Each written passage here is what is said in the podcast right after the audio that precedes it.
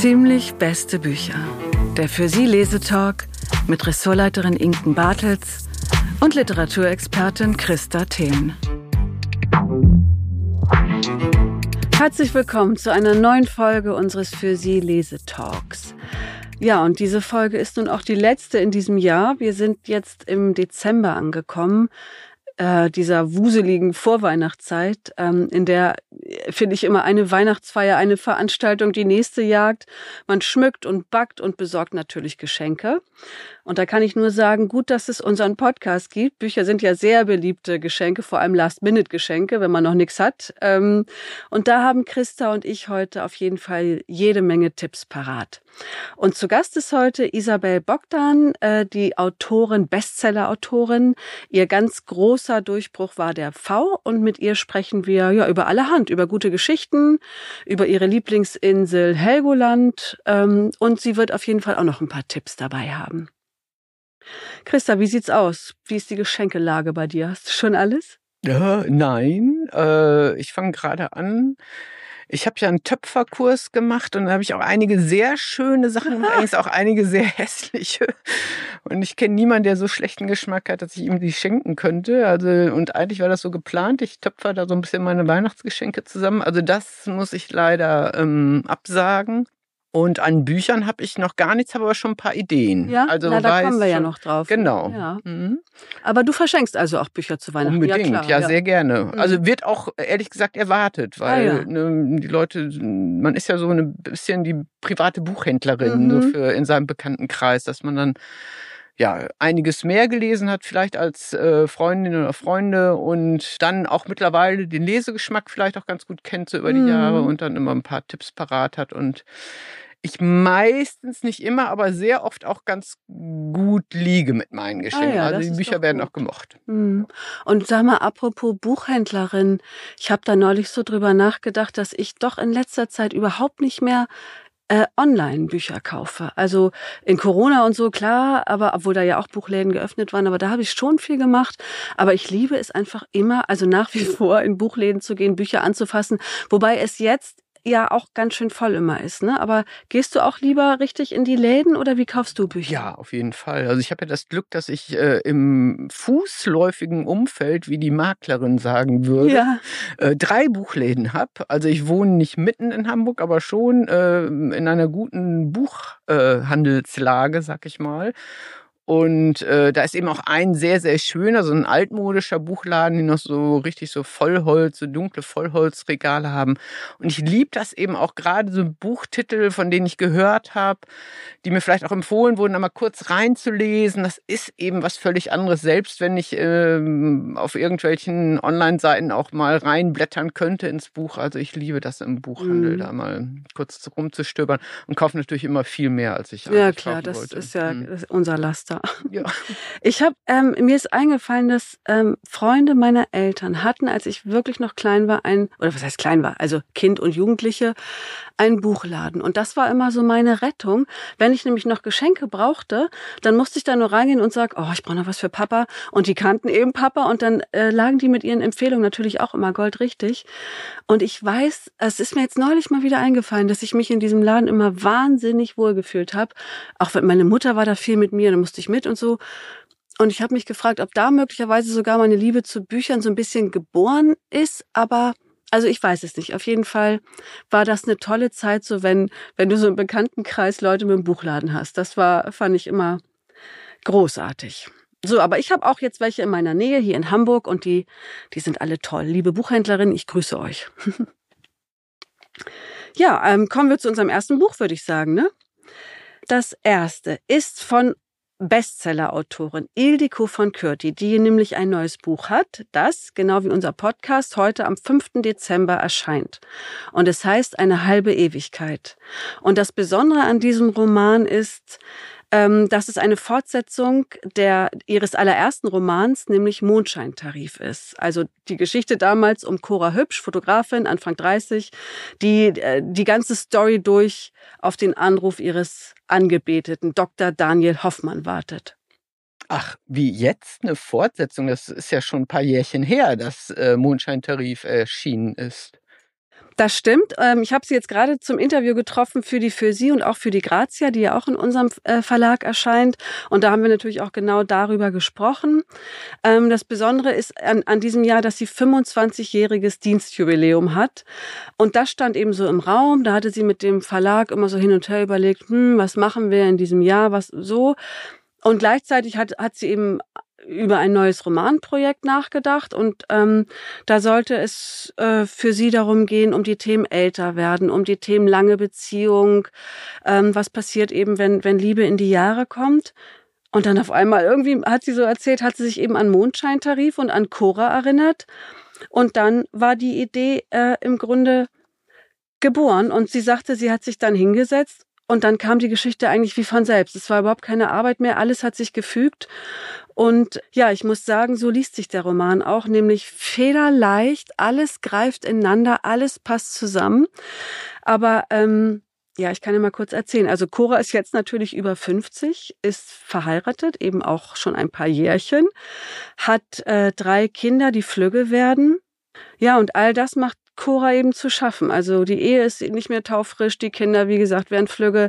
Sie fragt sich, wo stehe ich? Was will ich noch von meinem Leben?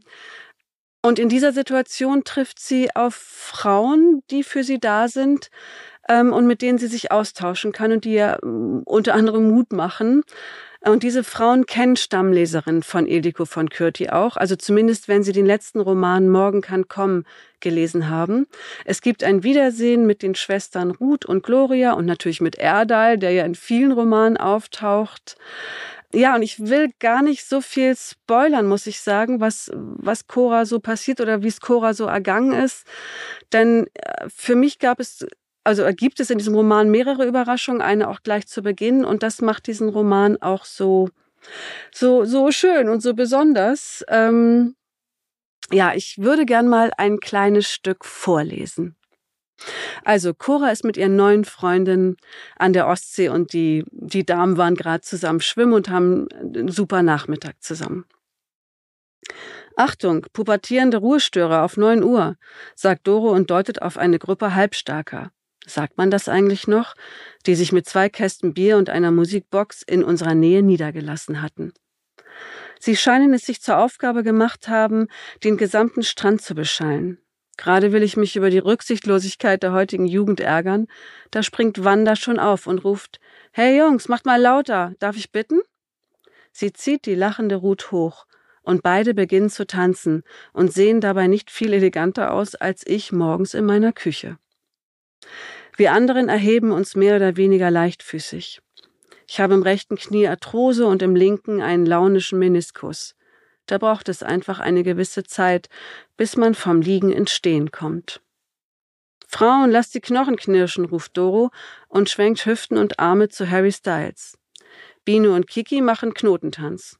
Wanda übt sich im Headbanging. Ruth wiegt sich mit geschlossenen Augen und singt You know it's not the same as it was. Der tiefe Sand verhindert jede Eleganz. Die von Salzwasser verunstalteten Haare stehen uns struppig um die Köpfe. Und unsere Körper stecken in weiten Pullis und gemütlichen Hosen mit Gummizug. Die Jugendlichen lachen über uns. Egal, sie wissen nicht, wie es ist, wenn nichts mehr so ist, wie es war. Denkt an uns, ihr Ahnungslosen, in 40 Jahren, wenn ihr mehr Zeit hinter euch als vor euch habt. Erinnert euch an die albernen Frauen am Strand, wenn eure Kinder euch peinlich finden und eure Mütter tot sind. Und dann tanzt im Sand. Wie früher, als ihr noch jung wart und über uns gelacht habt. Barfuß. Mit Hammerzeh und Überbein, mit schmerzenden Knien und mehrfach gebrochenen Herzen. So viel Schicksal, Glück und Unglück, zerbrochene Träume. Lebenswege und Lebensumwege. Und dann werden Jüngere über euch lachen und auch sie werden keine Ahnung haben. You know, it's not the same as it was. Fröhlich reifen, wacker welken, tanzen im Sand. Christa, sag mal, hast du eigentlich Mondscheintarif damals gelesen? Ähm, jein. Also ich muss zu meiner Schande gestehen, obwohl ich damals mich ja auch schon sehr viel mit Büchern beschäftigt habe, ähm, ist das so ein bisschen an mir vorbeigerauscht. Und ich war auch äh, sehr überrascht. Also ich habe da reingelesen, dachte, ja, hm, nicht so meins, ja, ganz nett. Also ehrlich gesagt habe ich nicht sehr viel über dieses Buch nachgedacht. und war völlig überrascht, als es dann so ein Riesenerfolg wurde. Also diesen Trend habe ich wirklich verpennt ja, sagen. also es hat sich zwei Millionen Mal verkauft und wurde ja auch verfilmt. Ich habe es damals gelesen. Ich muss gestehen, ich hatte gar nicht mehr viel Erinnerung und habe es mir jetzt auch in Vorbereitung auf ihr neues Buch und auch auf mein Interview habe ich mir Mondscheintarif nochmal als Hörbuch angehört, was bei Argon ähm, erschienen ist, von der Autorin selbst gelesen. Und ich habe so oft laut gelacht, dass also das, daran konnte ich mich nicht mehr erinnern, ob ich beim, beim ersten Mal lesen sozusagen auch so viel gelacht habe. Ähm, jetzt beim Hören habe ich wahnsinnig viel gelacht und ich glaube, es hängt damit zusammen, dass diese Themen, die damals Thema eben waren. Also äh, genüge ich diesem Mann? Bin ich zu dick? Bin ich zu dünn? Bin ich zu doof? Bin ich zu sonst was? Lache ich zu laut? Wann ruft er an? Welche Taktik muss ich irgendwie anwenden, damit er anruft? Bla bla. Also dieses ganze Zeugs von damals, womit ich mich heute nicht mehr eine Sekunde befasse. Ich glaube, deshalb musste ich so viel lachen. Diese Themen sind Gott sei Dank echt weit weg. Ähm, ja, also ja, nochmal zurück zu einer halbe Ewigkeit. Ähm, also es geht eben um die Frage, die wir uns ja wohl alle immer mal wieder in unserem Alter stellen. Lebe ich das Leben, das ich leben will? Ähm, ja, und es geht um, um, um Freundschaften, um Selbstfindung, äh, um Aufbruch, um Neuanfang. Und ich muss sagen, ähm, ich habe das Buch in einem, an einem dunklen November-Sonntag gelesen und ich habe mich beim Lesen die, wirklich die ganze Zeit gefühlt, als würde mich eine gute Freundin umarmen. So warmherzig und wohltuend kommt die, diese Geschichte daher. Und ich muss sagen, ähm, auch wenn ich sicherlich nicht mehr alle Bücher wahnsinnig gut im Kopf habe, für mich ist es bisher das Beste, das Ildiko von Kürti geschrieben hat. Ja, also noch eine wichtige Info vielleicht auch. Man muss Mondscheintarif nicht gelesen haben oder man muss es auch nicht mehr äh, super gut in Erinnerung haben, um dieser Geschichte nun folgen zu können. Also die steht auch wunderbar für sich alleine. Ähm, ja, da kann man also ganz ohne Vorerkenntnisse auch rangehen. Nochmal die bibliografischen Angaben. Ildiko von Kürti, eine halbe Ewigkeit, erschien bei Wunderlich und der Roman kostet 23 Euro. Und auch das Buch gibt es als Hörbuch und auch das ist eben von Ildiko von Kürti selbst gelesen. Und schenkst du das jemandem? Ja, äh, das schenke ich tatsächlich meiner Schwägerin. Ich weiß aber auch, dass es bei ihr auf der Wunschliste steht. Und da habe ich gesagt, keine Sorge, keine Sorge, das kommt. Und ich ähm, treffe tatsächlich Ildiko von Kürti auch heute Abend. Also wie gesagt, ihr Buch ist heute rausgekommen und heute Abend ist eine Premierenfeier. Und da werde ich dann hoffentlich noch eine Signatur ergattern. Dann freut sich meine Schwägerin vielleicht noch mehr. Das ist ja Premium. Ja, und ähm, ich habe auch schon ein paar weitere äh, Geschenkebücher sozusagen auf meiner Liste. Ich habe mich ja letztes, meiner letzten Folge schon als wahnsinniger äh, Weihnachtsfan geoutet. Ich habe übrigens auch den den, den Klassiker schon hinter mir. Tatsächlich Liebe habe ich jetzt schon einmal geguckt. Und ähm, ich äh, lese eben auch gern Weihnachtsbücher und verschenke die auch sehr gerne und habe mir jetzt mal die beiden angeguckt, die unsere äh, Gästinnen der letzten Sendung geschrieben haben, nämlich Silke Jellinghaus und Katharina Naumann. Und ähm, ich habe da, also die sind, äh, die sind toll. Und zwar hat ähm, Silke Jellinghaus geschrieben, ein dänischer Winter, äh, und zwar unter ihrem Pseudonym Sanne Jellings. Und meine Mutter hat dänische Wurzeln. Der will ich dieses Buch schenken. Ich habe es eben auch nicht gelesen, nur ein bisschen angelesen. Es spielt 1929, ist ein Roman, aber eine große Rolle spielt die Schriftstellerin Karen Blixen und noch eine Haushälterin. Es soll eine Geschichte sein, äh, um eben zwei Frauen, die sich, die sich vom Schicksal nicht brechen lassen, die sich gegenseitig Mut machen. Und das fand ich ähm, klingt toll. Also das kriegt meine Mutter, die wird die Sendung hoffentlich jetzt nicht vorher hören.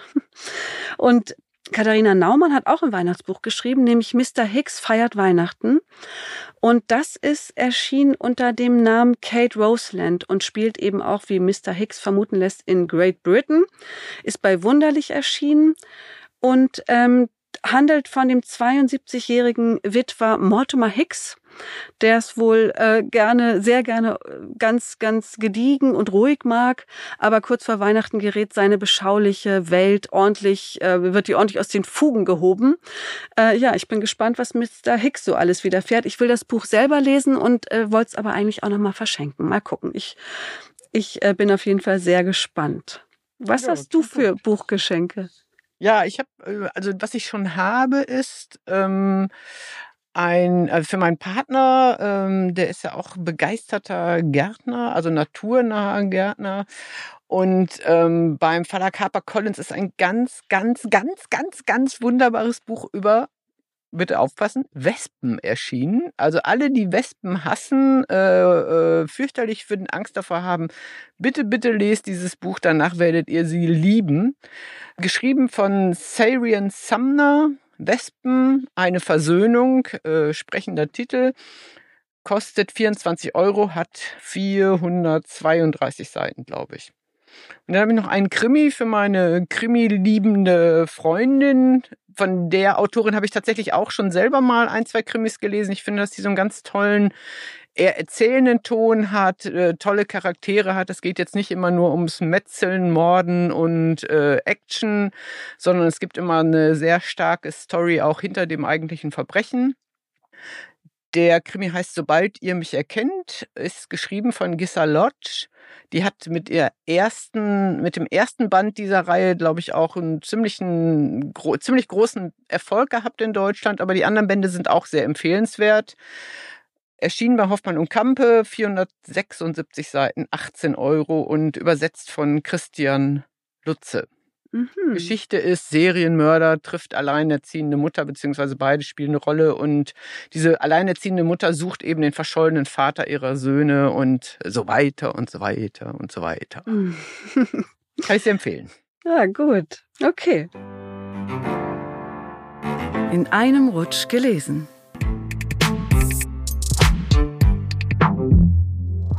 Ja, ich habe gar nicht so viel gelesen diesmal. Ich habe vor allen Dingen geguckt.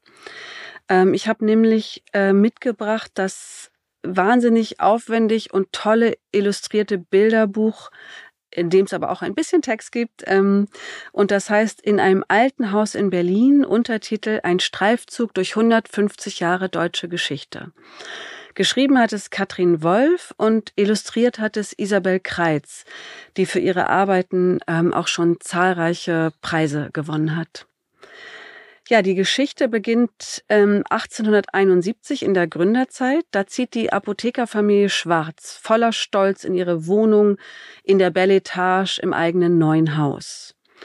Und dieses Haus wird zum Schauplatz deutscher Geschichte und Berliner Alltagsgeschichten. Also wie gesagt, wir, wir starten 1871 und begleiten die Familie über fünf Generationen bis in die Gegenwart, bis in den Sommer 2021. Ja, wir erleben Kaiserzeit und Weltkriege, Mauerbau und Mauerfall. Und das Ganze immer aus der Sicht der Kinder. Also wir lernen Karl und Martha kennen, Ursula und Peter, Laura und Ben.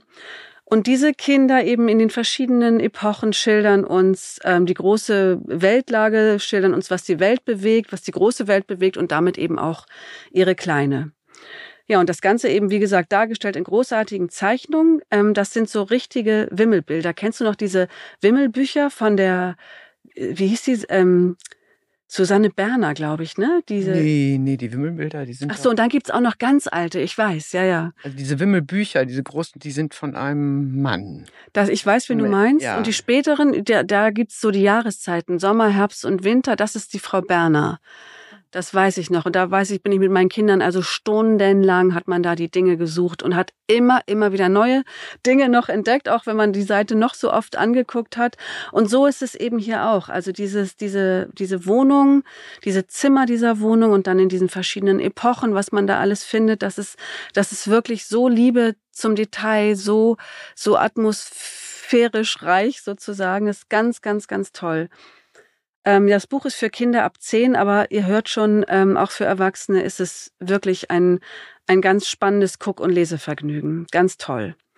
Ja, also wer Kinder oder Enkelkinder beschenken möchte, ist mit diesem Buch, glaube ich, ähm, also goldrichtig. Ähm, ich habe gerade, apropos Großeltern, äh, Margot Käßmann interviewt zu ihrem Buch über Großeltern. Kostbare Zeit heißt das. Und darin hat sie erzählt, dass ihre Enkelkinder immer sagen, Omi, Omi, erzähl bitte von früher. Und ich finde, das können Großeltern mit diesem Buch auf dem Schoß ganz großartig tun, ähm, weil sie können dann immer auch noch zeigen, wie es dann auch aussah, als Omi zum Beispiel Jugendliche war oder als Omi selber Kind war oder als wiederum auch äh, die Mutter von Omi Kind war oder so. Damit kann man ganz glaube ich, ganz, ganz tolle dunkle Winternachmittage füllen. Also wie gesagt, ähm, Katharina Wolf und Isabel Kreitz in einem alten Haus in Berlin. Ein Streifzug durch 150 Jahre deutsche Geschichte erschien bei Gerstenberg und kosten tut das Ganze 28 Euro. Wir haben ja jetzt schon über einige Bestseller gesprochen und jetzt haben wir eine echte Bestseller-Autorin zu Gast, Isabel Bogdan. Viele werden ihren ersten, ihren Erstling kennen. Der V war ein ganz, ganz großer Erfolg, ist, glaube ich, 2016 erschienen, wenn ich das richtig erinnere. Eine ganz wunderbare äh, Geschichte, die in Schottland spielt, wo Isabel Bogdan sich auch sehr gerne auffällt, wenn ich auch das richtig erinnere. Und ähm, wir begrüßen erstmal ganz herzlich Isabel. Hallo. Ja, hallo. Ich freue mich sehr über die Einladung.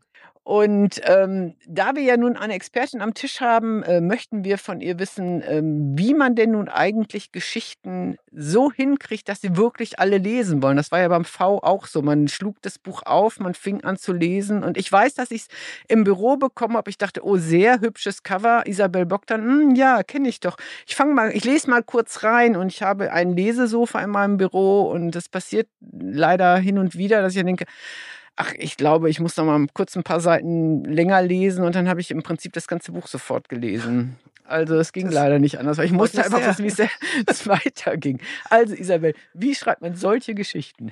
Äh, ich habe keine Ahnung. Ähm, ach komm. Also ähm, ich weiß schon, wie kokett das klingt, aber ich sitze gerade vor dem dritten Roman wie das Kaninchen vor der Schlange und denke, ich, ich weiß nicht, wie es gehen soll, einen Roman schreiben. Und beim V war ich natürlich noch so ein bisschen unschuldig. Also da habe ich einfach mal ausprobiert, ob ich das überhaupt irgendwie hinkriegen kann. Und ich habe vorher ja 20 Jahre lang schon Romane übersetzt. Das heißt, ich weiß, ähm, wie so eine große Datei auf dem, auf dem Bildschirm aussieht. Ne? Also ich, ich äh, habe diese Textmenge irgendwie so halbwegs im Griff. Ich habe mein sprachliches Handwerkszeug im Griff, glaube ich. ähm, und vor dem ganzen Rest habe ich eine tierische Angst, weil ich beim Übersetzen mir nie selbst was äh, ausdenken musste. Also ich, ich äh, konnte kreativ mit der Sprache arbeiten, aber ich war nicht zuständig für die Geschichte und die äh, Figurenzeichnung und äh, die, die Dramaturgie und so weiter. Ähm, und beim V habe ich es einfach mal ausprobiert, ob ich das überhaupt hinkriegen kann. Ähm, bei Laufen habe ich dann ähm, ja was völlig anderes gemacht und ähm, war da auch, weil das, also der V ist ziemlich linear erzählt, also es passiert einfach eins nach dem anderen und ergibt sich auseinander und es ist äh, zeitlich ähm, eine Abfolge.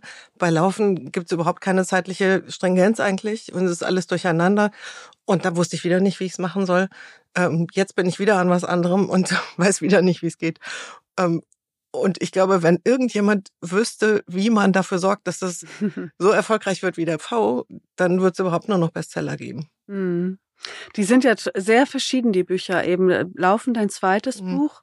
Ich habe auch tatsächlich erlebt, dass Freundin irgendwie in den Buchladen ging und, äh, oh Mann, die hat ein neues und das hole ich mir sofort. Und dann zuerst ein kleines bisschen enttäuscht waren, weil das eben so anders ist als dieser doch ja heitere V. Ähm, Hast du das ganz bewusst gemacht oder wie, was war da dein Antrieb, was anderes zu machen?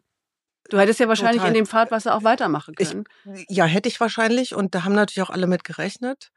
Ähm, und im Verlag waren sie zum Glück cool. Also die haben ein einziges Mal gesagt, uh, das ist aber nicht das, was deine Fans erwarten, das ist nicht das, was die Buchhändler wollen. Und dann habe ich gesagt, ja, das ist jetzt aber die nächste Geschichte, die ich erzählen will.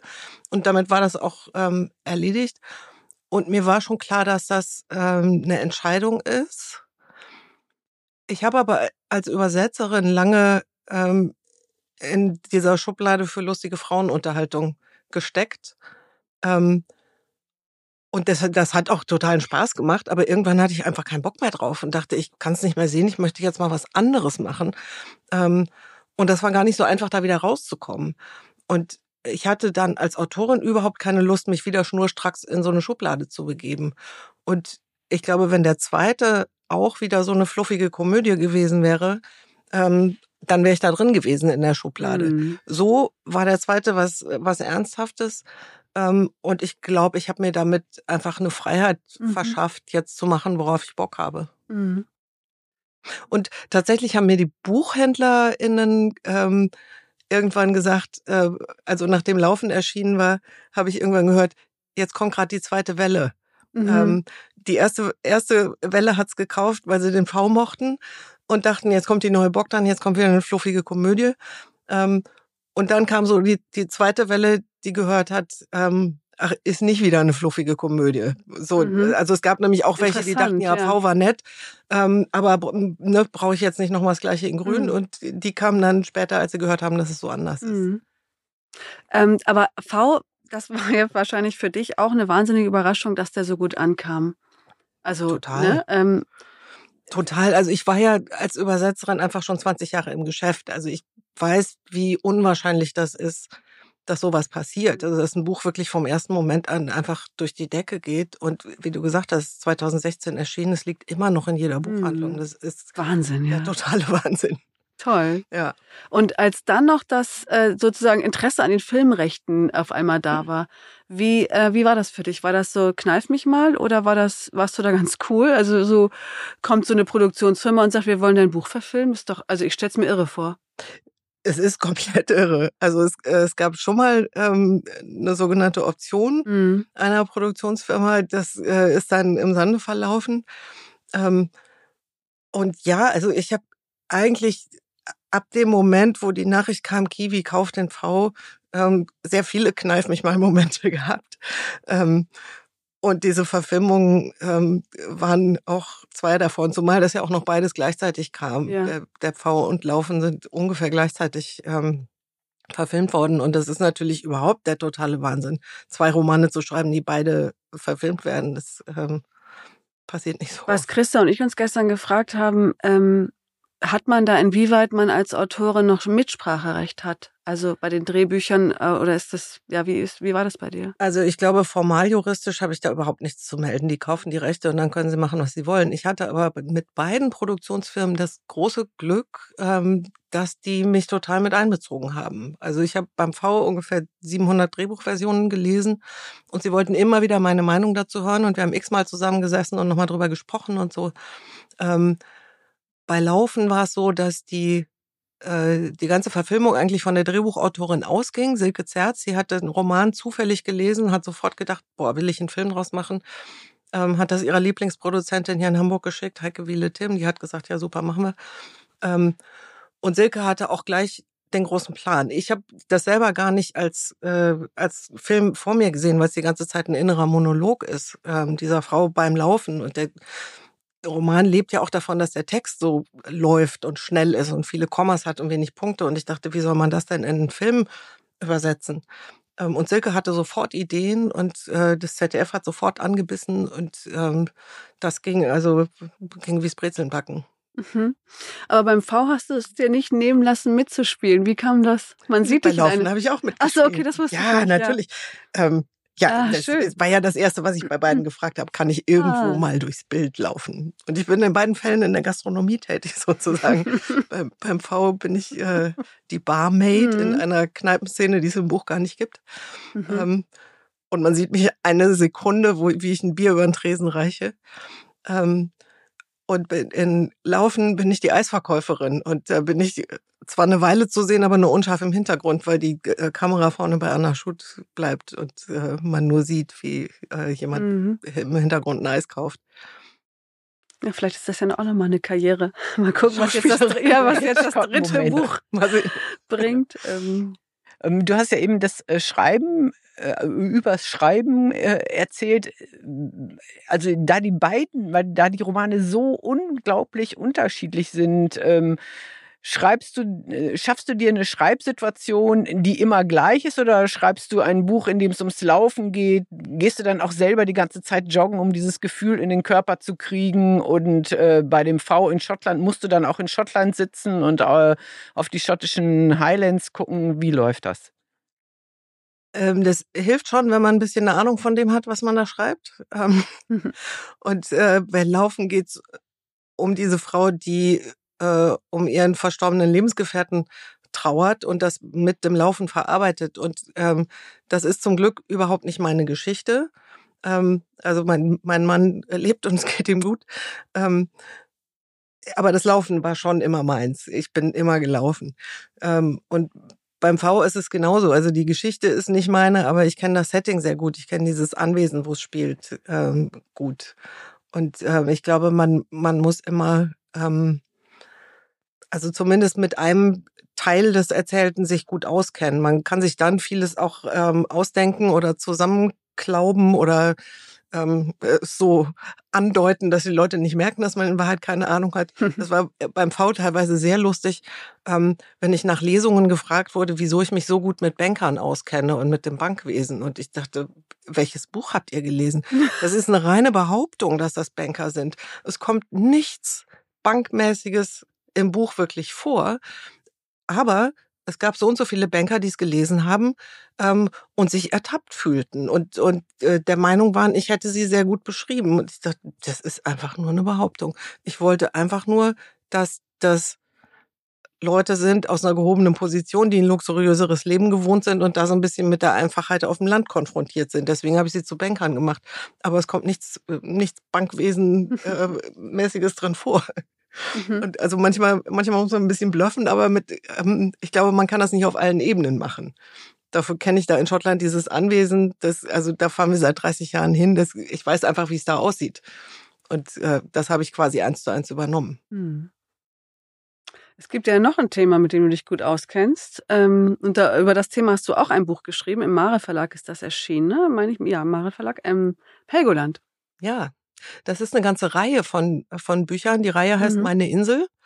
Und das sind alles BelletristikautorInnen, die so eine Art persönliche Liebeserklärung an irgendeine Insel schreiben. Und da habe ich über Helgoland geschrieben. Sag mal, was, was ist die Faszination an dieser, ich, ich weiß nicht, ich finde so, ja, es ist halt eine, eine kleine Insel. Ich habe dem jetzt noch nicht so viel abgewinnen können. Ich weiß nicht, Christa, kennst du? Es ist nicht Sylt. Ja, Sylt so brauche ich jetzt auch nicht, aber Helgoland ja halt, ja, Knieper essen. Also irgendjemand hat mal gesagt, Helgoland ist scheußlich, aber zauberhaft. Ah, auch ähm, nett, ja. Und das, ähm, finde ich, trifft irgendwie ganz gut. Also es äh, hat äh, schon, es gibt sehr viel Küstenschutz, weil das Meer natürlich seit Jahrhunderten an dieser Insel nagt. Das heißt, man hat quasi drumherum einfach jede Menge Beton. Ähm, das ist nicht so richtig schön. Und da ist halt nichts. Und deswegen fahre ich total gern, weil du vorhin nach Schreibsituationen gefragt hast.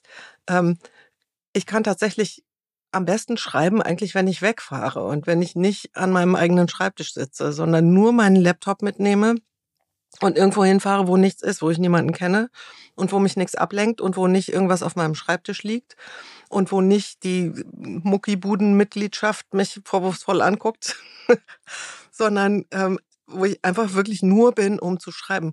Und dafür ist Helgoland optimal, weil da einfach nichts ist. Man ist ja im Prinzip in einer Stunde fertig mit der Insel. Eben, ja. Man kann da jeden Tag einmal eine Stunde rumgehen. Und bei schönem Wetter fährt man rüber auf die Düne und verbringt da einen halben Tag, aber dann ist der auch rum.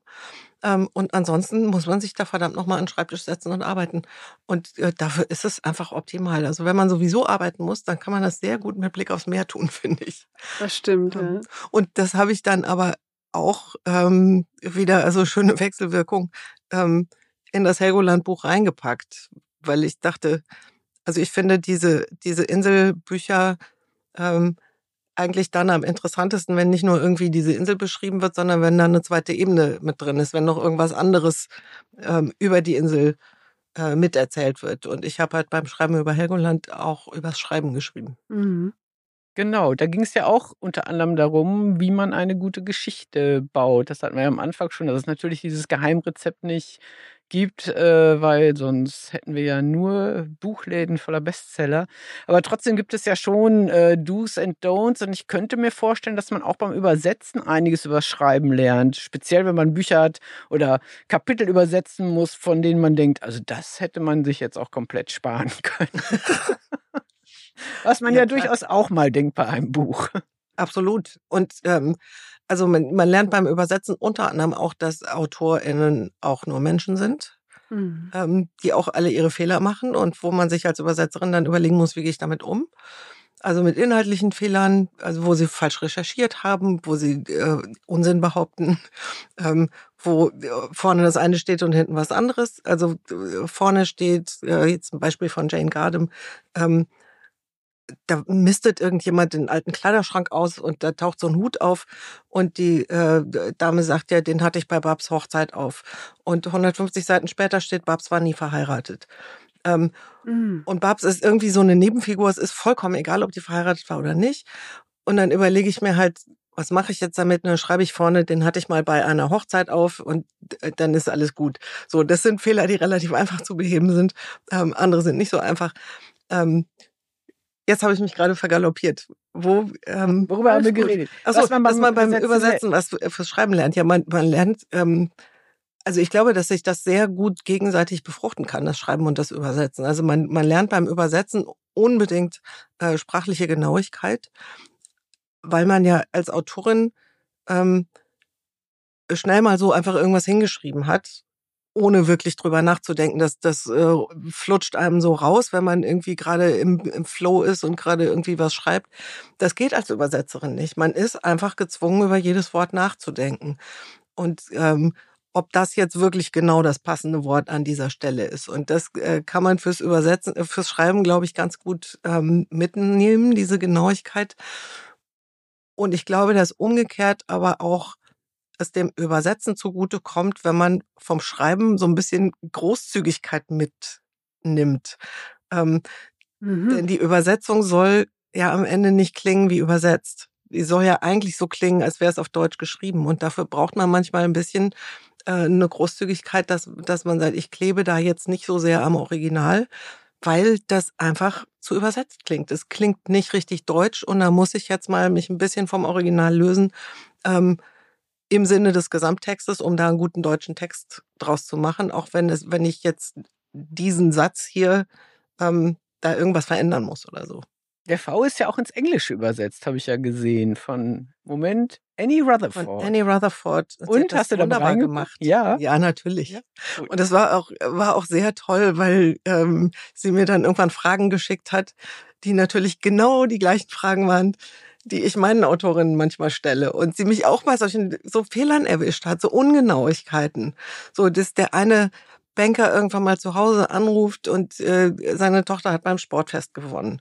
Und dann schreibt mir die Übersetzerin, also Sportfest, für uns hier in England klingt das so nach draußen und Sommer und es ist ja aber Ende November. Ist da, macht ihr denn die Sportfeste in der Halle? Und ich dachte dann so, hm, nee, irgendwie hast du recht, ich finde auch Sportfeste klingt so ein bisschen nach draußen und ist wahrscheinlich hier auch nicht Ende November. Und du hast total recht. Ja? Und das sind so Dinge, die mhm. passieren einem dann irgendwie, die rutschen im Lektorat auch so mit durch und dann kommt eine Übersetzerin und legt einfach mal haargenau den Finger in die Wunde. Das ähm, hat mir irgendwie große Freude gemacht. Ja, das klingt gut. Was bist du denn für eine Autorin? Bist du denn so eine, die erstmal runterschreibt? Also, weil der V, speziell bei der V, beim Laufen fand ich, war es äh, auch ein bisschen der Textform geschuldet, weil wie du das schon gesagt hast, weil der Text so läuft. Man hat das Gefühl, du hast da gesessen und hast geschrieben und geschrieben und geschrieben und geschrieben und dann war das Buch auch schon fertig. Bei der V hat man auch, das hat auch so einen wahnsinnigen Flow und das rutscht irgendwie alles auch so wunderbar durch. Bist du denn so eine Autorin oder ist das eine Konstruktion? Also musst du Satz für Satz für Satz schreiben? Ähm, Nee, ich verbringe tatsächlich relativ viel Zeit damit, mich zu fürchten und zu denken, ich weiß ja noch gar nicht, was ich schreiben soll. Und dann, dann lungere ich auf Facebook rum und so. und dann schreibe ich so ein bisschen er eruptiv. Also dann schreibe ich plötzlich und dann habe ich vier Seiten am Stück geschrieben in einer Dreiviertelstunde oder so. Und dann denke ich, was war das denn jetzt? Das ist ja äh, Wahnsinn. so. Ähm, und ich bin auch keine von denen, die irgendwie, es gibt ja so äh, KollegInnen, die schreiben 700 Seiten und löschen dann 300 wieder. Ähm, da gehöre ich nicht dazu. Also was ich da einmal hingeschrieben habe, das steht da. Ich bin froh um alles, was ich geschrieben habe. Und natürlich überarbeite ich das x tausend Mal und dann fliegt auch schon mal ein Absatz raus. Aber wenn ich so Kollegen höre, die dann sagen, ja, da war ich schon irgendwie ziemlich weit und habe ich gemerkt, dass ich da irgendwo falsch abgebogen bin, dann musste ich die letzten 100 Seiten löschen. Und ich denke, das wäre für mich die totale Horrorvorstellung. 100 Seiten löschen kommt nicht in Frage. Da muss ich mir vorher Gedanken gemacht haben. Und gerade bei Laufen war es so, dass ich ähm, erstmal drauf losgeschrieben habe ähm, und habe sie erstmal laufen lassen und wusste immer, ihr Mann ist irgendwie weg und war aber noch nicht so ganz sicher, ob ich mich jetzt wirklich an das Suizidthema rantrauen soll, weil ich da einen riesen Respekt vor hatte. Ähm, und habe sie erstmal, ich glaube, über 60 Seiten einfach weiterlaufen lassen. Und äh, das, ne, bis ich mich wirklich dazu durchgerungen hatte, dass zu sagen, dass jetzt äh, wage ich es, ich wage mich jetzt an dieses Thema ran. Da musste ich natürlich von vorne wieder anfangen. Und dann hatte ich irgendwann das Gefühl, ich verliere jetzt hier den Überblick und jetzt brauche ich mal einen Plan. Und dann habe ich mir richtig eine Tabelle gemacht. Also der, das, äh, der Text ist ja aufgeteilt, da fängt so gelegentlich mal eine neue Seite an. Ähm, damit man merkt, das ist nicht alles Einlauf, sondern sie läuft eigentlich ein Jahr lang. Ähm, und es sind zwölf Kapitel, also für mich waren das zwölf Monate. Und ich habe mir dann genau in die Tabelle geschrieben, welcher Monat ist es, wie ist das Wetter, wo läuft sie, ähm, was sind die vorherrschenden Emotionen, ist sie gerade eher traurig oder wütend oder sieht sie ein bisschen wieder Licht am Horizont? Ähm, welche Informationen stecken da drin, welche Themen werden verhandelt? Und dann habe ich das aber auch x-mal wieder umgebaut und habe gedacht, nee, die Metapher kannst du besser schon vorne ähm, gebrauchen, wenn man als Leser überhaupt noch nicht weiß, was eigentlich Sache ist. Ähm, und noch dazu ist es so, dass sie ja im Laufe des Romans, also dieses einen Jahres, wo sie läuft, wird sie fitter. Und da wird der Textrhythmus auch so ein bisschen ruhiger. Das heißt, wenn ich umgebaut habe, dann musste ich auch immer das rhythmisch wieder ein bisschen anpassen und so. Also es war schon eine Frickelei. Wollte ich sagen. Mm. Schrauben, Schrauben, Schrauben. Ja. Und wie ist es beim neuen Buch? Wie läuft's und wann werden wir es lesen können? Ähm, der Plan ist im Herbst 24 und ich hoffe, es klappt. Und du sagtest, es ist, es ist wieder was ganz anderes, aber du verrätst noch nicht was oder schon ein bisschen? Naja, was, also ich kann auch jetzt nicht jedes Mal so richtig das Rad neu erfinden. Ich will, eigentlich ja, möchte ich jetzt immer überhaupt nicht schreiben in einem Dinosaurier-Porno. Oh, das ist was anderes, ja. Das ist was anderes. was anderes. Möglicherweise okay. stimmt's gar nicht, aber ähm, doch. Sagen wir, ich schreibe einen Dinosaurier-Porno. Gut, also wir äh, werden es verfolgen und bleiben gespannt. Ja, und drücken die Daumen, dass es dann nächstes Jahr. Wann musst du dann abgeben, wenn du nächstes Jahr äh, erscheinen wirst? Naja, das muss irgendwann im Frühjahr in Satz. Ah, und ja. ich habe jetzt äh, 200 Seiten an meine Lektorin geschickt, die liest sie jetzt gerade und dann werden wir uns hoffentlich noch dieses Jahr nochmal zusammensetzen und so, dass das dann im Frühjahr langsam fertig wird.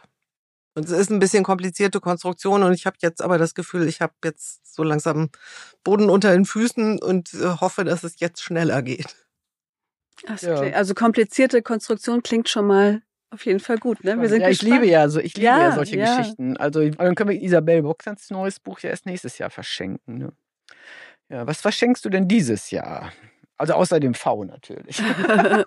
äh, ich glaube, jeder, den ich kenne, hat mehrfach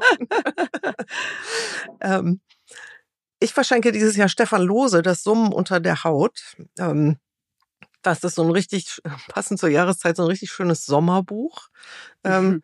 Es hat eins der irgendwie dieses Jahr ähm, ein bisschen überrepräsentierten Schwimmbadcover. Stimmt, die sind Ich weiß gar nicht, wie, wie das kam plötzlich, dass dieses ja. Jahr alle so ein Schwimmbadcover hatten. Und ich fand sie alle sehr, sehr schön, ja. muss ich sagen. Ähm, und Stefan Lose hat auch ein Schwimmbadcover. Und eins, was, was sich auch so schön anfühlt. Also das ist nämlich an der einen Stelle glatt und an der anderen ist es rau. Da, wo das Sprungbrett ist, ist es rau. Ist ganz toll. Ähm, und es ist ähm, eine jugendliche schwule Liebesgeschichte. Also eine ähm, erste Liebe. Ähm, der Erzähler Julle verliebt sich in seinen neuen Mitschüler Axel, der ähm, hetero ist, was natürlich so ein bekannter Topos auch ist. Ähm, und es ist irgendwie eigentlich alles gut. Und das finde ich ganz toll. Und es spielt in den 70er Jahren, wo es in Wahrheit, glaube ich, in den allermeisten Fällen nicht gut war, ein schwuler Junge zu sein. Und in diesem Buch ist es aber alles gut. Und er bezieht sich auch ähm, tatsächlich auf Chick. Es, äh, vorne ist ein äh, Zitat drin von Mike Klingenberg, das ist der Erzähler von, von Chick. Ähm, und bei Chick ist es ja auch so, dass diese beiden Jungs mit dem geklauten Auto losfahren und eigentlich begegnet ihnen irgendwie nur Gutes. Ähm, und es ist hier auch so ein bisschen so. Also er denkt natürlich schon drüber nach, was werden die aus meiner Klasse sagen und jetzt, wenn es rauskommt und so. Und ähm, dann ist es aber gar nicht so schlimm und ähm, er trifft auch erstaunlich viele ähm, queere äh, andere Personen, was auch für die 70er Jahre nicht so richtig realistisch ist. Ähm, aber das ist irgendwie das Schöne dran.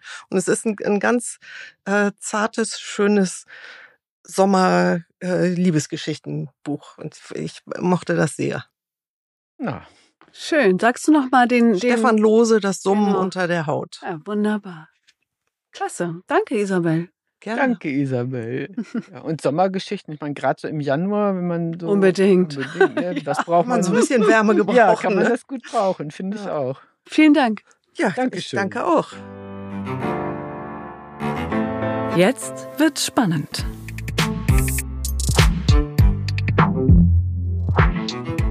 Ja, Christa, du hast heute mal wieder ein sehr hübsches Buch mitgebracht. Ähm, ich habe ja schon ein paar Mal gesagt, ich mag es immer sehr, wenn man auf dem Cover, wenn da irgendwas mit Wasser zu sehen ist. Das ist diesmal wieder der Fall. Äh, man sieht einen Schwimmer. Das, äh, das Cover ist, ist, ist gemalt, farbig gemalt. Ist wirklich hübsch. Und der Titel ist Der Jahrestag. Ich finde, das klingt jetzt alles, das kann alles Mögliche sein, eher, eher ein Familienroman oder so. Ist es denn in deinem Buch wirklich spannend? Ja, gute Frage. Also es ist kein klassischer Krimi, das auf gar keinen Fall, aber es hat schon einen Spannungsbogen. Das ist ziemlich raffiniert gemacht, finde ich, in diesem Buch, weil in erster Linie ist es erstmal so ein eher psychologisches Ehedrama. Ähm, hinter diesem Ehedrama entspinnt sich aber so ganz langsam und behutsam äh, eine Geschichte, weil äh, dieser Jahrestag ist eben ein Ehejahrestag. Es geht um eine Schriftstellerin und ihren Mann Patrick, die äh, schon eine ganze Weile auch verheiratet sind irgendwas in dieser Ehe knirscht und die Schriftstellerin beschließt also, dass sie eine Kreuzfahrt machen zum Jahrestag äh, ihrer Ehe und auf dieser Kreuzfahrt gibt es einen ganz fürchterlichen Sturm und ihr Mann geht über Bord oh, und stirbt. Okay. Mhm. Und dann beschäftigt sich also dieses Buch damit, was ist denn da nun eigentlich passiert? Äh, wie konnte es zu diesem Unfall kommen. Und so nach und nach erfahren wir eben auch immer mehr über diese Ehe, dass der Patrick äh, 20 Jahre älter war als seine Frau. Sie war mal seine Studentin. Er war ein Kultregisseur, ein sehr angesehener Professor für Film. Sie war in den Anfängen einfach vor allem seine Bewunderin, hat sich aber dann als Schriftstellerin stark von ihm emanzipiert und hat gerade einen ganz wichtigen Literaturpreis bekommen. Das durfte sie aber nicht mal ihren äh, ja, diesen Preis hat sie bekommen, aber der wurde noch nicht verliehen. Und bis zu dieser Verleihung sollte sie also Stillschweigen bewahren und es auch nicht ihrem Mann sagen, ähm, weil der so ein Klatschmaul ist und das sicherlich weitererzählen würde und so weiter und so weiter. Also es gibt ein paar Geheimnisse offensichtlich in dieser Ehe. Irgendwas, man spürt es, äh, ist da nicht ganz äh, okay zwischen den beiden. Also die Autorin Stephanie Bishop ist eine Meisterin der Andeutung. Also die erzählt Sachen nie nach vorne raus, sondern die hat immer so eine Art, so einen kleinen Effekt zu setzen und dann ähm, im Prinzip, indem sie die Stimmung und die Situation oder auch Gespräche beschreibt, kommt man der ganzen Sache selber auf die Spur. Ich lese mal einen kleinen Ausschnitt vor, beziehungsweise zwei Ausschnitte, die sind im Buch nicht miteinander verknüpft. Ich finde, man kann sie aber ganz gut hintereinander lesen und die spielen beide auf der Preisverleihung. Also der Mann ist bereits verstorben und nun ist diese Preisverleihung, die ist ähm, nicht wirklich lange nach diesem Unfall ähm, angesetzt, der Termin. Also die Frau steht noch unter den Auswirkungen dieses schrecklichen Verlustes und ähm, wartet nun darauf, dass sie aufs Podium äh, gebeten wird und macht sich ihre Gedanken. Ich lese mal vor. Sekunde. Die Bücher der Nominierten waren auf der Bühne ausgestellt. Und es stimmte schon. Die hochauflösende Schrift auf meinem Buch war selbst von meinem Platz aus gut zu sehen. Sie leuchtete, wenn auch inhaltslos. Ohne Brille konnte ich die Aufschrift nicht lesen, was allerdings auch nicht nötig war. Ich wusste genau, was da stand. Die Idee ist, dass Frauen ohne Sentimentalität über Frauen schreiben sollten, dass der fühlende Mensch mit kühlem, rationalem, distanzierten Blick analysiert werden sollte. Dem Blick also, der traditionell dem Mann zugesprochen wird. Und wenn eine Frau sich als Anhängerin dieser Perspektive erweist, wird sie dafür gefeiert. Als erfrischend unsentimental, wie es auf meinem Buchumschlag hieß was als Anzeichen dafür gilt, dass es ihr schließlich und endlich gelungen ist, sich zu entfeminisieren. Sie hat über ihre eigenen Gefühle triumphiert, sich von ihnen befreit, sie bezwungen und kann jetzt unabhängig und mit wachsamem Blick das Gefühlsgeschehen bei anderen verfolgen. So wird die Schriftstellerin in ein gnadenloses Korsett gezwängt. Wenn sie ernst genommen werden will, darf sie sich auf etliche Weisen nicht ausdrücken, über etliche Themen nicht schreiben, in etliche Richtungen nicht blicken, nicht aufs Haus, das versteht sich von selbst, nicht in die ferne Zukunft, damit sie nicht den mittelmäßigen Geschmack der Massen zum Opfer fällt, die zu viel Freude daran haben, unterhalten zu werden. Also das ist der erste Abschnitt und dann lese ich nochmal das Ende des Kapitels vor, in dem sie jetzt kurz davor ist, ähm, den Preis verliehen zu bekommen. Natürlich stand nichts von alledem auf dem feuchten, knittrigen Blatt, von dem ich gerade ablas. Und ich wusste nur zu gut, hatte es immer gewusst, dass ich diese Geschichte niemals würde erzählen können. Als ich in diesem Moment im Scheinwerferlicht vor dem Publikum stand, zitternd hinter meinem durchsichtigen Stehpult, gab es eine Stimme in mir, die am liebsten gesagt hätte, hier, behaltet euren Preis. Vor Jahren hätte ich ihn gebrauchen können, jetzt brauche ich ihn nicht mehr. Denn jetzt ist mein Leben zu einer anderen Geschichte geworden. Einer, die ich nicht kenne, mir nie vorgestellt habe, die ich niemals hätte vorhersehen können, einer Geschichte, die ich nicht schreiben und von der ich nicht erzählen kann, weil ich an einem Ort bin, von dem aus ich nicht sprechen kann, weil die Mühe so groß ist, weil ich nichts anderes mehr sehen oder fühlen kann, und ich habe keine Ahnung, wie ich das noch verbergen soll, was ich für euch sein soll. Ich hatte solche Willenskraft aufgebracht, hatte immer neue Kraftquellen in meinem Inneren auftun, den Eimer wieder und wieder hinabsenken müssen, wie man es bei einem tiefen Brunnen täte, der in einer kargen Landschaft, wo es fast nie regnet, in einen felsigen Hang gegraben und nur allzu oft kurz vor dem Versiegen ist. Und doch war ich unbeirrt hingegangen, durstig und entschlossen und hatte zu guter Letzt gefunden, was ich brauchte, um das Buch zu schreiben, das mich nun an diesen Punkt in meinem Leben gebracht hatte hinter dieses Stehpult, wo ich jetzt den Preis entgegennahm. Ich hob mein Kinn ein wenig, schaute mit festerem Blick geradeaus. Ich spürte, dass die Leute mich ihrerseits anstarrten, verstummt, ja geschockt. Und ich begriff, dass ich sogar in diesem Moment größten Triumphs, und vielleicht würde das immer so bleiben, von Patrick überschattet wurde, womöglich mehr denn je. Noch im Tod besaß er die Macht, meine Errungenschaften in den Hintergrund zu drängen. Denn natürlich wusste ich, während ich in diesen Raum voller Menschen schaute, dass sie nur zum Teil an das Buch dachten, das ich geschrieben hatte, an meine schriftstellerische Leistung. Schlimmer noch, vielleicht sahen sie mich gar nicht mehr als Schriftstellerin. Seit Patricks Unfall war ich, so wurde mir klar, zuvorderst seine Witwe. Ich hob mein Glas, prostete dem Publikum zu und trank. Jemand drehte die Musik auf. Wem schenkt man das? Autorenkolleginnen oder Paaren, die in der Krise stecken? Was? Ja, das würde ich, glaube ich, nicht machen. Also glücklichen Paaren kann man es gut schenken. Und ähm, ja, äh, im Prinzip Frauen und Männern, ähm, die sich vielleicht auch mit ihrer Rolle, mit ihrer Geschlechterrolle beschäftigen äh, wollen oder einen neuen Blick darauf suchen. Also ich finde, das macht Stephanie Bishop ganz wunderbar. Das ist ja auch so ein Trend, finde ich, in diesem Jahr im Buchmarkt. Es gab diesen anderen Roman Treue von Hernan Diaz, der das im auf ganz andere Art, aber im Prinzip auch ähnlich macht. Also eine Beziehungsgeschichte, eine Ehegeschichte, die viel traditioneller ist als die, die jetzt in dem Buch von Stephanie Bishop äh, erzählt wird. Ähm, im Prinzip aus mehreren Blickwinkeln zu erzählen und immer mehr kristallisiert sich heraus, dass die Rolle äh, der Ehefrau eben ganz anders ist, als sie im Prinzip von ihrem Mann, also dass die Frau sich ganz anders versteht, als sie von ihrem Mann gesehen wird oder auch von ihren äh, Schwiegereltern, glaube ich, in dem Fall. Ganz tolles Buch, wunderbar geschickt, raffiniert konstruiert.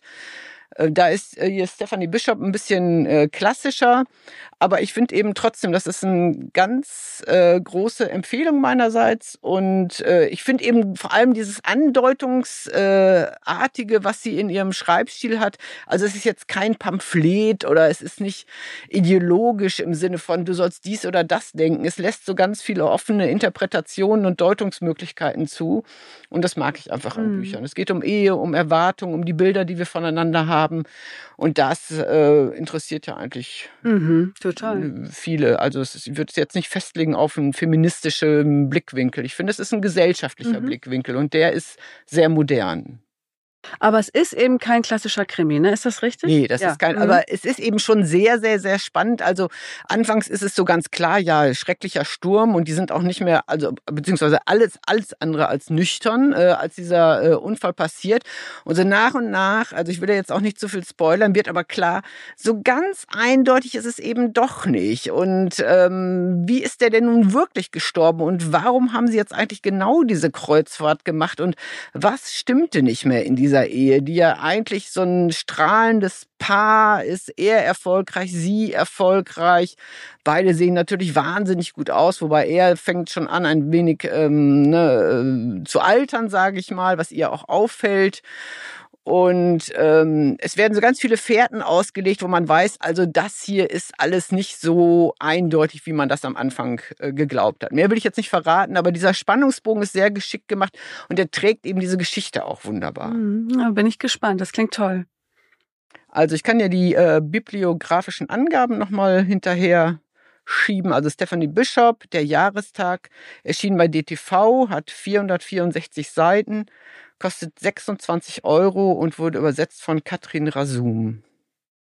Ja, ich habe auch noch zwischendurch noch Geschenketipps sozusagen. Ähm, und zwar werde ich meiner besten Freundin eine Biografie schenken, nämlich die von Jill Sander. Äh, dieser doch ziemlich scheuen äh, Designerin, Hamburger Designerin. Ähm, ich weiß gar nicht, wie alt die jetzt ist. Ich glaube, die ist jetzt auch schon 80. Ich glaube, die ist 80. Ne? Ich ja. meine auch, die hatte irgendwie einen runden Geburtstag. Und die Journalistin, die dieses Buch geschrieben hat, Maria äh, Wiesner, hat schon mehrere so wirklich gut recherchierte Biografien geschrieben. Also ich bin selbst sehr gespannt, habe es noch nicht gelesen. Das werde ich auf jeden Fall verschenken. Das ist erschienen bei Harper Collins, Jill Sander von Maria Wiesner. Und was ich auch ähm, ein bisschen quer gelesen habe äh, aus beruflichen Gründen, ist das Sachbuch The Good Life ähm, von den beiden Harvard-Psychiatern Robert Waldinger und Mark Schulz. Die beiden haben nämlich äh, die weltweit längste Studie zum Thema, wie geht eigentlich ein erfülltes Leben begleitet. Und ihre Ergebnisse nun in einem wirklich äh, dicken, aber so wie ich es im Moment angelesen habe, gut verständlichen Buch ähm, wiedergegeben oder zusammengefasst. Und darüber werden wir auch in der Für Sie was machen. Und das finde ich ein super spannendes Thema, The Good Life äh, von Robert Waldinger und Mark Schulz. Ähm, bei Kösel ist das erschienen. Und also ich finde es ja auch immer mal schön, Sachbücher zu verschenken. Auf jeden Fall. Und das klingt ja nun wirklich spannend. Und ich finde, gerade im Sachbuchmarkt ist ja auch unglaublich viel passiert. Auch dieses Wespenbuch, das mhm. ist ein Sachbuch, aber das ist so toll geschrieben. Also ich bin weder Wespenexpertin, noch hätte ich vorher behauptet, dass ich mich sehr besonders für Wespen interessiere. Aber es ist so toll geschrieben und hat so eine Fülle von Fakten und Anekdoten und Beschreibungen, dass man das wirklich äh, lesen kann, wie, also mit dem gleichen Unterhaltungswert, wie man einen Roman lesen mm, würde. Stimmt, finde ich auch, ja, ja. Hast du eigentlich, äh, ich meine, jetzt ist schon Dezember, man kann aufs äh, Lesejahr sozusagen ja durchaus schon mal zurückblicken. Hast du irgendwie dein Buch 2023? Gute Frage. Ja, ich habe mich natürlich ein wenig vorbereitet auf diese Frage. Und äh, also wo wir gerade bei Sachbuch sind, äh, das passt vielleicht ein bisschen dazu, weil ne, es ist kein Sachbuch. Es ist also alles, was man über dieses Buch hört, könnte ich mir vorstellen, vorstellen, schreckt einige Leserinnen ab, weil es sind Poetikvorlesungen, so hört man, von äh, Judith Herrmann. Äh, und das Buch heißt, wir hätten uns alles gesagt. Und ich finde, es ist also nicht nur eins der besten Bücher von Judith Herrmann. Ich mag ihren Stil sehr. Der ist ja sehr leise, sehr beschreibend, sehr pointiert, ohne dass man manchmal ihre Tricks durchschaut, wie sie einen so in ihren Sog hereinzieht in ihren Geschichten. Und in diesem Buch erzählt sie eine ganz kleine, scheinbar alltägliche Geschichte, wie sie vor einem Kiosk sitzt in Berlin und zufällig ihren ähm, Psychiater, Psychoanalytiker ist das, glaube ich, in dem Fall, äh, trifft in diesem Kiosk. Und ähm, mehr will ich jetzt gar nicht verraten. Und aus dieser Zufallsbegegnung entwickelt sich eine Geschichte über das Schreiben, über das Beschreiben von Leben, von Alltag und was das eben alles mit Weglassen zu tun hat, wie man eben beim Beschreiben von Alltag oder von Menschen oder Szenerien Satz für Satz eine Wirklichkeit baut und vor allem sie dadurch real wirken lässt, indem man ganz vieles, was tatsächlich passiert, eigentlich gar nicht aufschreibt, sondern nur andeutet oder zwischen den Zeilen geschehen lässt. Und dieses Buch, finde ich, ist eine ganz großartige, äh, ganz großartiges Beispiel äh, dafür, wie wunderbar das funktioniert. Also ich habe mhm. es wirklich verschlungen. Es hat 192 Seiten, kostet 23 Euro, also ist eine ganz leichte und trotzdem sehr tiefgründige Lektüre, mhm. finde ich. Und du hast du ein Buch, das? Ja, ich habe darüber ja. natürlich auch schon nachgedacht. Und erst habe ich gedacht, ach, ich habe so viele schöne gelesen und habe auch wie immer auch vieles nur angelesen und weggelegt, weil dann doch nicht und so. Aber ähm, was mir wirklich, wirklich, wirklich gut gefallen hat dieses Jahr, das ist ein Buch, das wir auch in diesem Podcast vorgestellt haben, nämlich von Eva Lohmann, Das leise Platzen der Träume da stimmt für mich alles. Ich mag das Thema, diese, diese Eheproblematik und eben auch wirklich das, ja, das leise Platzen von Lebensträumen. Das finde ich ein irre spannendes Thema. Ich finde, das hat sie ganz ruhig, unaufgeregt beschrieben. Ähm, die, die, das Cover ist hübsch. Wir hatten ja auch äh, Julia Eisele zu Gast und haben ja auch über hübsche Cover gesprochen. Also das, das ist mein Buch, das leise Platzen der Träume, ja. Mhm. Das habe ich aber auch sehr gern gelesen. Mm, das fand ja. ich auch wirklich schön. Ja, beides eigentlich eher leise mm. Bücher. Ne? Ich hätte, also genau, ich habe noch ein Buch, das ist, fällt mir jetzt gerade ein, das werde ich auch verschenken. Und äh, das kann ich aber auch wirklich jeder Leserin empfehlen. Und das wollte ich vor allem deshalb erwähnen, weil man im ersten Moment, wenn man den Klappentext liest oder sonst irgendwas liest, immer denkt, mm, nee, ich glaube, es ist keine Geschichte für mich. Es geht nämlich um einen britischen Piloten, der während des Zweiten Weltkriegs abstürzt äh, in Nordfriesland. Und ähm, ich weiß gar nicht, warum ich das jetzt lesen wollen würde. Ich habe es aber tatsächlich geschenkt bekommen und bin wirklich schwerst begeistert. Es ist eine ganz leise, unglaublich kraftvolle Geschichte über diesen Dave, der eben äh, ja dieser Pilot ist und der gerettet wird, der auf einem Bauernhof äh, Zuflucht findet und von Nordfriesland nach Dänemark flüchten will. Ähm, der Autor ist Florian Knöpf, Knöppler der selber, glaube ich, auch in dieser Region lebt und äh, ein großes Fable hat für Natur. Ich glaube, selber auch einen Hof hat, äh, zumindest auch Tiere äh, hält auf diesem Hof. Auch die norddeutsche Landschaft, glaube ich, sehr liebt. Und das bringt er mit einer unglaublichen ich nenne es mal Bescheidenheit und trotzdem Präsenz rüber. Also ich bin schwerst beeindruckt und ähm, habe es wirklich verschlungen. Ja. Und es hat so eine, diese ruhige, leise und trotzdem so intensive Stimmung, die packt einen und lässt einen nicht mehr los. Also ganz tolles Buch für ähm, jede Altersgruppe. Sag mal, wie heißt das?